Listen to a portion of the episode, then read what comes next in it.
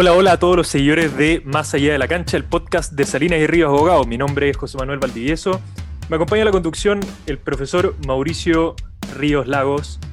Eh, profesor, hoy día tenemos invitado de lujo en pleno periodo de competencia eh, en un deporte que quizás no habíamos abordado en las últimas semanas.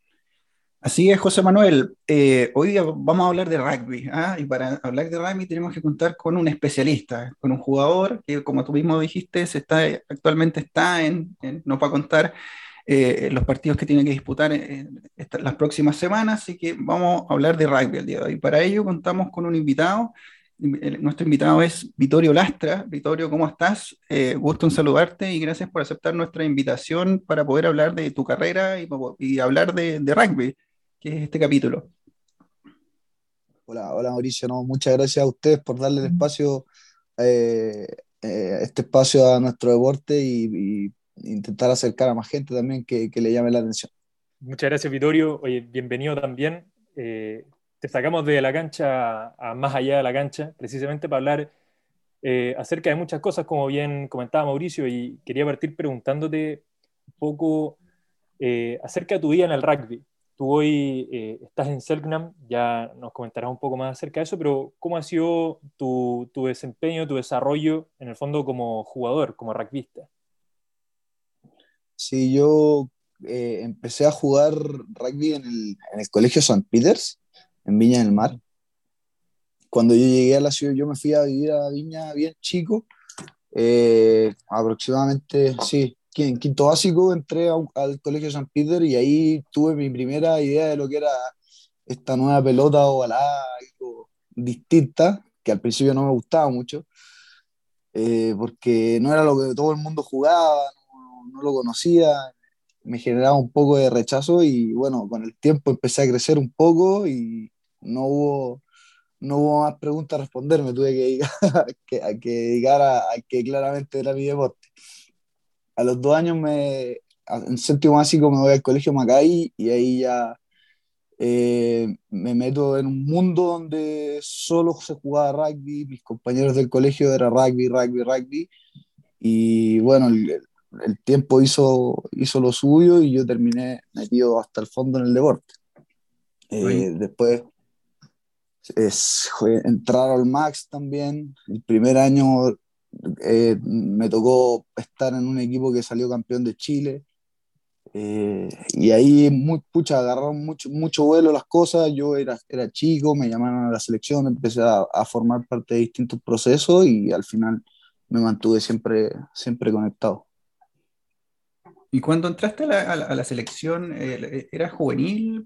¿Era, era juvenil? yo comencé el, en, cuando tenía 17 años en los procesos. 17 años en las menores, eh, tuvimos que jugar un partido con la Patagonia, me acuerdo, y después los eventuales sudamericanos del 2014 y 2015, juveniles.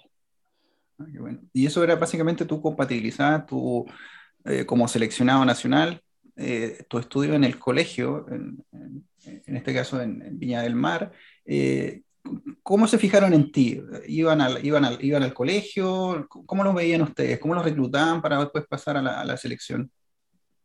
Eh, bueno, nos reclutaban más que nada en los partidos eh, importantes que teníamos con nuestros colegios.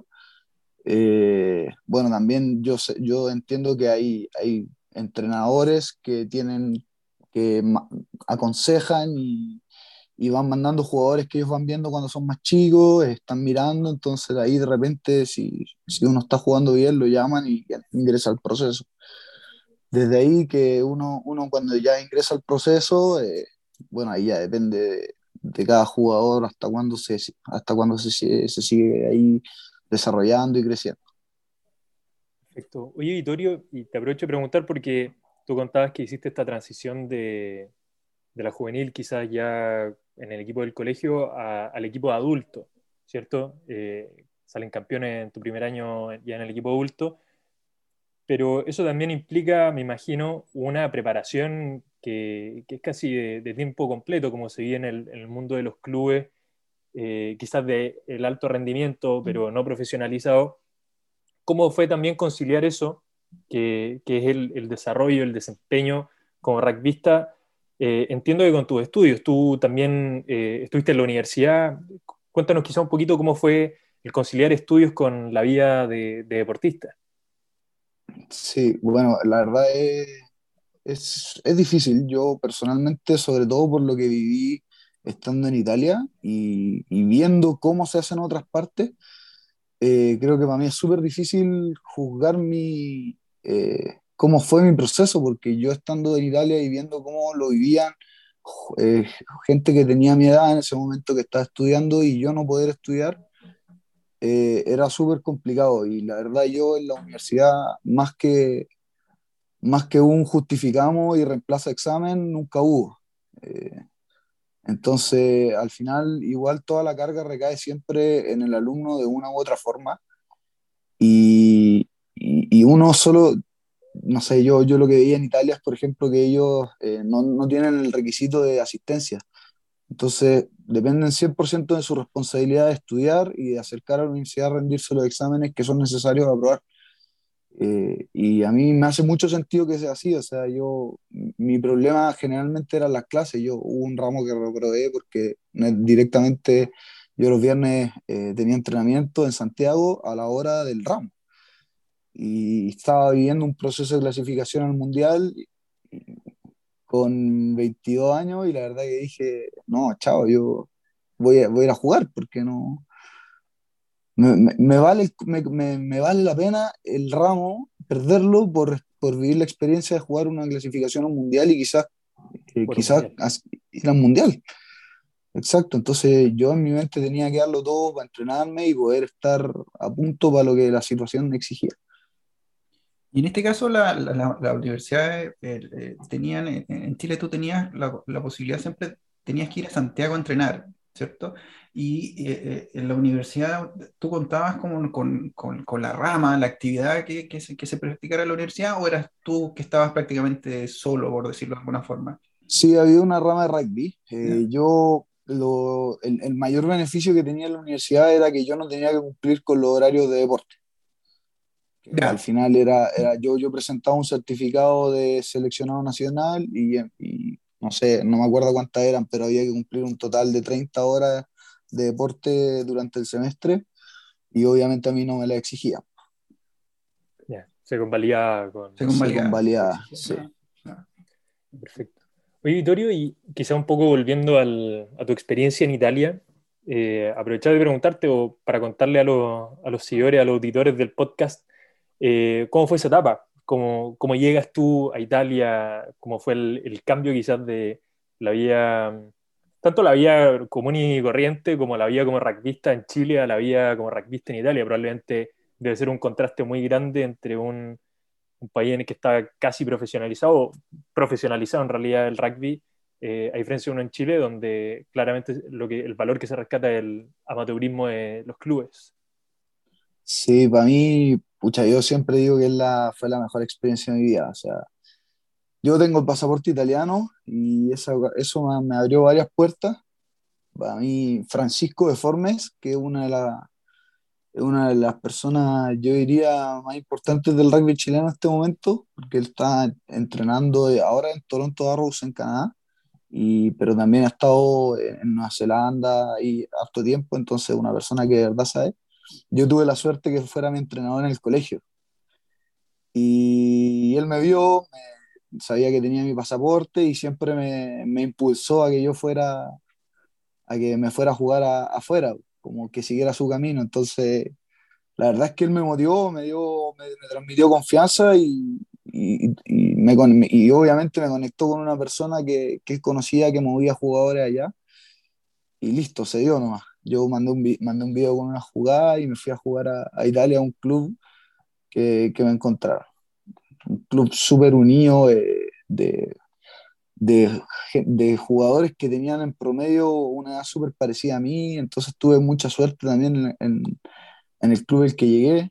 Eh, hicimos una temporada súper buena, llegamos a la, a, la, a la, final y ascendimos. Eh, la verdad que fueron muy bonitas experiencias. Hasta, bueno, el segundo, el segundo, la segunda temporada que estaba allá me, me cambié de equipo me fui a otro equipo con un proyecto mucho más, mucho más ambicioso, con eh, un estadio nuevo, entrenadores de, de, primer nivel internacional, venía un sudafricano, un entrenador que entrena defensa con Tonga, que igual son países que juegan mundiales. Eh, y en ese momento yo sentí que, que tenía que, que, venir a terminar mi carrera, o sea, era, para mí era imposible no, no terminar mi carrera porque yo, en cualquier caso que, que me pase una lesión o algo, pucha, yo no tengo nada que me asegure eh, mi vida si es que no tengo mi título, sí. Entonces, en el fondo saber eso quizás influye igual un poco, pero, pero la decisión de tomar mi carrera estaba tomada para mí desde un principio por, por, mi, por mi situación familiar. O sea, yo, mis viejos son los primeros eh, profesionales de la familia y, pucha, para mí era súper importante cumplir con esa etapa también para poder seguir con mi carrera deportiva. Y en ese caso, después de tu titulación, Vittorio, eh, eh, ¿cuáles fueron como tu, tu, tu, plan? Porque nosotros sabemos que actualmente sigues jugando, estás compitiendo la próxima semana. Eh, ¿Cómo podías compatibilizar esto ya con tu título, buscando trabajo? ¿Cómo, cómo decidir o seguir enfocándote en, en, en el deporte? ¿Cómo fue esa decisión y, y cómo te ha ido con ello? bueno, la decisión para mí fue se, se, me dio, fue un proceso largo. Eh, cuando, cuando yo me volví a Italia, estuve un poco alojada en la selección y estuve más enfocado en la universidad por, por motivos un poco lógicos a ojos de, de muchos, pero súper difícil de entender también para los que estábamos dentro del, del proceso, eh, porque se empezó, fue, fue justo la etapa en que el rugby empezó a ponerse en serio que ya aquí llegó Pablo Lemoine y, los entrenamientos empezaron de, eran de lunes a viernes, todos los días a las 6 de la mañana. Eh, eran, eran entrenamientos duros, eh, había horarios que cumplir, había mucha, mucha constancia que, que antes no existía en, la en el seleccionado. Y, y, bueno, yo me había tomado tres semestres de mi vida para dedicarme al rugby y tenía que devolvérselo a los estudios. Y para mí eso significaba estar en Viña, en mi casa, estudiando en la universidad en, en Viña.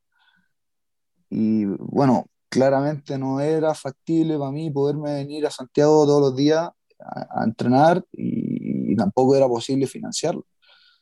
Entonces, porque, porque financiamiento de parte de la federación para eso no, no, había, entonces eh, era, era, era poco factible.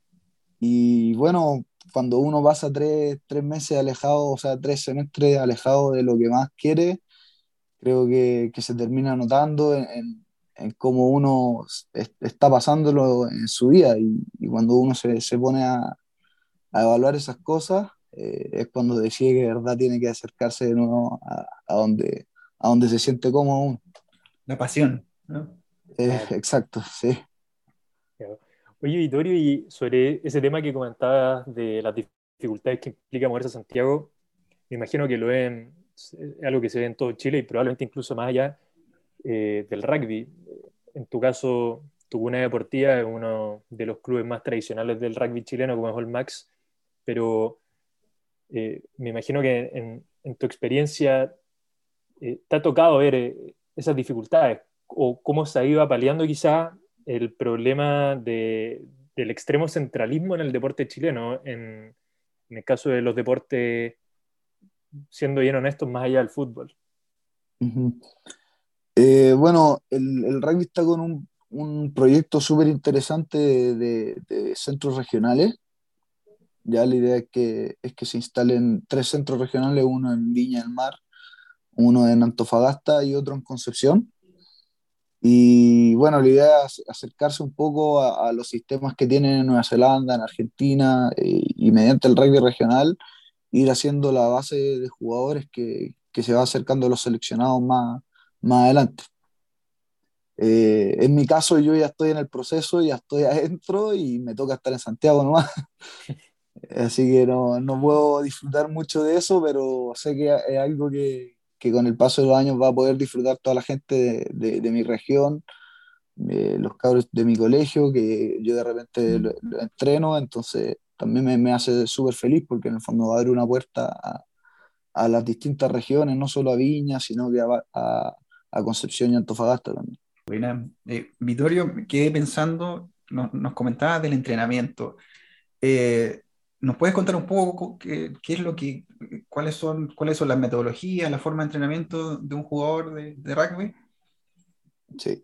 Eh, te puedo contar, mira, yo, yo eh, cuando estaba entrenando en Italia y todo, eh, encontraba súper duro los entrenamientos, pero la verdad es que ya ahora volviendo y, y sumándome al proceso acá, eh, yo considero que estamos entrenando a primer nivel mundial, creo que el staff es un, pucha, un 10 de 10.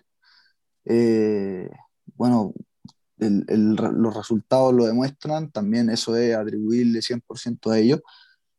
Y, y, nosotros seguimos las pautas, ¿no? nosotros sabemos que ellos tienen claro cuál es el camino, eh, así que confiamos completamente en ellos y, y, acatamos la orden y nos ponemos como soldados a, trabajar para pa cumplir el objetivo. Eh, nosotros llegamos, un, un, día común, nosotros llegamos a las 8 de la mañana, eh, tomamos desayuno, hay, hay, horarios distintos para reuniones, kines, etcétera. Y aproximadamente a las nueve y media estamos en, en, la cancha ya empezando un grupo con gimnasio y otro grupo en cancha, después se invierten. Eh, tenemos unas pequeñas pausas de colación, de hidratación, algo quizás para, para ir a ponerse unos zapatos, cambiarse unos zapatos, tomar un casco y de vuelta a la cancha. Hacer un entrenamiento ya general en conjunto. Eh, bueno, los días terminan a las 2 de la tarde aproximadamente, nosotros ya, ya almorzamos ahí y todo. Eh. Entonces, nosotros pasamos mucho tiempo juntos, pasamos mucho tiempo juntos, eh, vivimos todo el proceso juntos, la, la jugada, eh, el estudio de los rivales, entonces al final eh, no es mucho, no es muy difícil entender cómo se va formando el grupo y cómo va aumentando el nivel del seleccionado también un pequeño paréntesis para quienes nos están escuchando y, y quizás no están tan familiarizados con, con el mundo del rugby, eh, especialmente con lo, lo, que quizás vamos a pasar a conversar ahora, que es Selknam. Eh, estamos con un invitado que actualmente es titular, eh, titular pilar derecho, si, si, no me corrige, eh, sí, por sí. lo que hay el, en el partido del fin de semana, del equipo Selknam eh, el cual es la franquicia profesional que hoy representa a Chile en la Superliga Americana de Rugby. Y si algo que me ha llamado la atención en esta conversación es que Vittorio habla mucho de el proceso, de que hay un proyecto y hay un proceso que quizás va más allá de Selknam, y me gustaría que nos pudieras contar un poco eh, por qué un proceso, por qué, qué representa Selknam en el desarrollo del rugby chileno eh, y un poco cómo lo has vivido tú en tu desarrollo también profesional que ha tocado ver eh, distintos contrastes, desde el mundo de los uh -huh. clubes en Chile a eh, la vía profesional en Italia.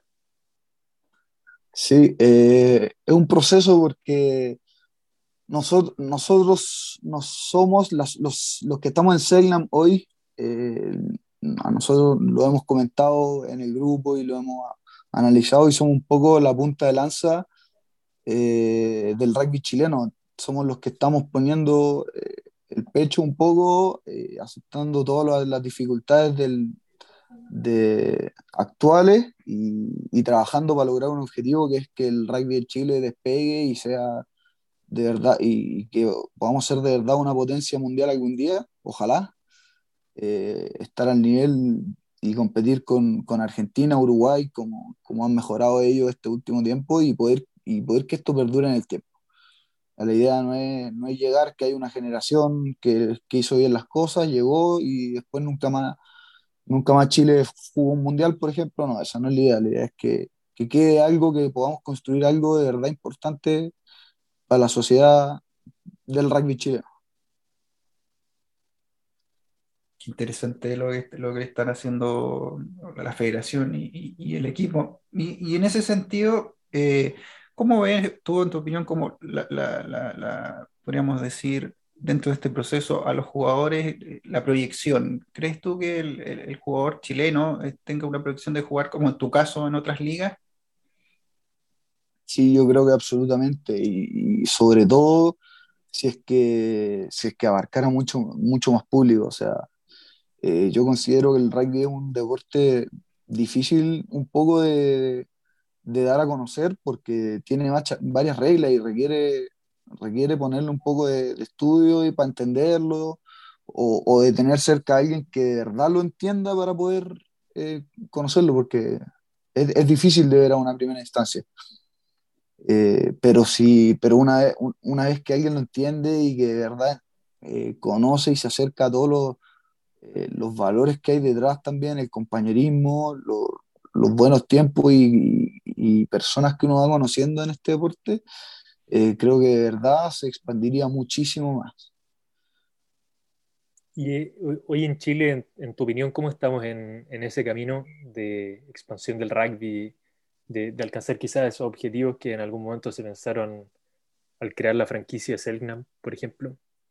Mira, eh, a mí algo que me algo bonito como para explicarlo que me han tocado vivir a mí fue el 2018 vino a el Blacks y jugamos en el en San Carlos de Apoquindo con el estadio llenísimo. Yo, yo estaba ahí en la cancha ese día y no, eh, fue increíble, fue increíble cómo se sentía estar ahí al medio. Y algo que nos dijeron, que nos dijo nuestro entrenador fue que ese, ese día eh, toda la gente que estaba ahí había ido a ver a nuestro oponente ese estadio se había llenado para ver a nuestro oponente. Y el día con el que quizás habían 400 personas que de verdad nos habían ido a ver a nosotros, que eran nuestras familias, conocidos más cercanos. Eh, para el partido con Canadá, cuando le ganamos a Canadá en Valparaíso, eh, habían 8.000 personas, más o menos, y, y el día anterior el entrenador nos dijo, chicos, mañana esas 8.000 personas no son las 400 que vinieron a, a verlo a usted. Estas 8.000 vienen a verlo a usted. Estamos aquí en Chile. Entonces, de verdad la gente que fue a ver ese partido con Canadá nos iba a ver a nosotros, nos iba a ver a nosotros lograr un objetivo. Y, y ese cambio, de verdad, esa, esa, cantidad de gente que hoy en día está apoyando y sigue de verdad al equipo, eh, eh, es, una, es una recompensa tremenda de estos años de, de, de continuar en el proceso. Y en este caso, Vittorio, también recuerdo que nos comentaste que está, a, veces vas y, y, haces clase a, los alumnos en el colegio. Eh, y en, qué te ves después, dentro de lo mismo de, participar en el proceso? una vez que digas, bueno, ya vas, tengo, me retiro, ¿te gustaría seguir involucrado dentro de este proceso, seguir eh, eh, enseñando, educando, popularizando el deporte? Eh, sí, la verdad es que a mí eh, me, veo mucho como entrenador. Me gustaría mucho ser entrenador, pero más, más viejo. Eh, de todas formas. Todavía queda carrera. todavía queda carrera. Sí, sí, creo que no. Ahora estoy enfocado en, jugar y, crecer mucho más profesionalmente como jugador. Pero sí, algo que me gustaría en un futuro poder entrenar niños o cualquier, o clubes, no sé, pero cualquier forma. Eh, obviamente compatibilizando esto con, con, mi vida profesional y, y, siguiendo y retomando también ese camino. O sea, pero yo estoy tratando de enfocado ahora en retomar ese camino lo antes posible, ojalá. Eh, estoy, estoy buscando pegas, siempre pegas que, que, se puedan adaptar a mi, a mi horario de entrenamiento, que, que también es algo súper difícil, o sea, pero hoy, hoy en día es más posible y hay varias empresas que, que se han flexibilizado abriendo las puertas a que este tipo de situaciones se puedan, se puedan dar. Perfecto, porque o sea, es interesante lo que dices, que sin prejuicio hoy desempeñarte en una franquicia que, que se puede categorizar como profesional, eh, Selknam, ¿cierto? Sí, se puede categorizar como profesional, sí claro, que en fondo es la representación profesional que hoy tiene Chile. Eh, de igual manera tú eh, trabajas, buscas trabajo, estás inmerso en el mercado laboral como, eh, como ingeniero, según entiendo. ¿cómo es desde, o sea, si tú nos cuentas tu experiencia, me imagino que es algo que deben vivir todos quienes forman parte quizás de este, de este proceso, como comentábamos, ¿o no? Sí, sí, sí, hay varios, hay varios que, varios chicos que están igual que yo, eh, empezando a buscar pega, que están terminando las universidades, pero yo diría que, que la gran mayoría son chicos que aún estudian.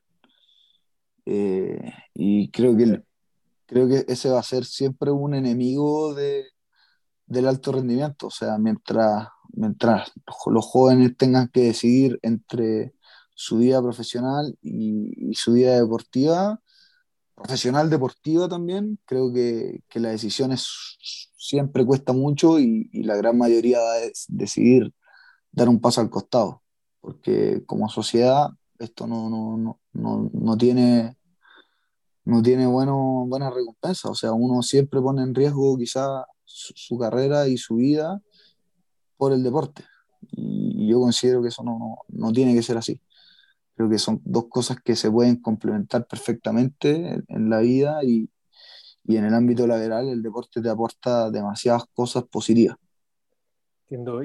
Y, por ejemplo, eh, entiendo que una vida de club, quizá distinto a lo que puede ser Selknam, para llevar una vida deportista, alimentación, nutrición, eh, gimnasio, y una serie de cosas. En este caso, en Segnam supongo que en la franquicia viene ya incorporado esa rutina, eh, quizás como ese complemento, ¿no? Sí, sí, sí, nosotros en, en Segnam la verdad es que, eh, bueno, en Segnam y en, la en el seleccionado en los Cóndores también eh, son súper preocupados de, ese tema.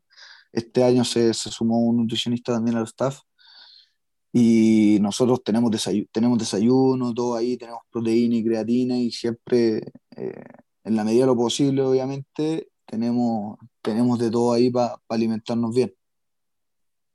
Vittorio, ¿y cómo, cómo, está Chile a nivel, a nivel sudamericano? Más, más que los rankings que uno podría hacer, ¿cómo, cómo, cómo lo ves tú? Yo veo a Chile que en un último sudamericano de, de clasificación al Mundial perdió indebidamente por cinco puntos contra Uruguay. Eh, creo que, que anul, anularon un try que haya, haya puesto la pelota en, en, la zona de try o no, o que había un tackle directo a la cabeza que pudo haber sido penalty try y, y el partido está, está ganado por nosotros contra Uruguay, que hoy en día está jugando contra Japón, que le ganó a Estados Unidos y ya clasificó al Mundial como primer equipo de América. Entonces, yo creo que estamos ahí en ese nivel. Eh, eh, sí, sí subió muy rápido el nivel el año pasado y, y, se tiene que ver todavía en los rankings, pero también eso está en la responsabilidad de que nosotros sigamos rindiendo de la misma manera que, que rendimos el año pasado. Yo creo que si mantenemos ese ritmo, eh, esa garra, esa unidad, en, en, julio vamos a estar clasificados en mundial y como tier 2 ya entre los 20 mejores países del mundo en el ranking. Y aprovechando de preguntar, que entiendo te, te ha tocado competir contra equipos argentinos, eh, rugbyistas argentinos. Eh, ¿Qué crees quizás que podríamos tomar en Chile del modelo argentino para la evolución y desarrollo del rugby chileno? Eh, yo creo que algo súper lindo del rugby argentino es cómo ellos se lo viven, el ambiente que crean en torno a eso, eh, el acercamiento de la familia, de, de hacer parte y de, de verdaderamente vivirlo como un, una, una, pasión, de, de, amar el deporte y de construir toda una sociedad en torno a eso. Eh, creo que eso es súper eh, súper envidiable de, de nuestros vecinos argentinos. Si bien más lejos, hablando de Argentina, nosotros este, el viernes jugamos contra Jaguares, que son los campeones actuales del SLAR, y son nuestro similar argentino, son el equipo profesional eh, que se entrena localmente en Argentina.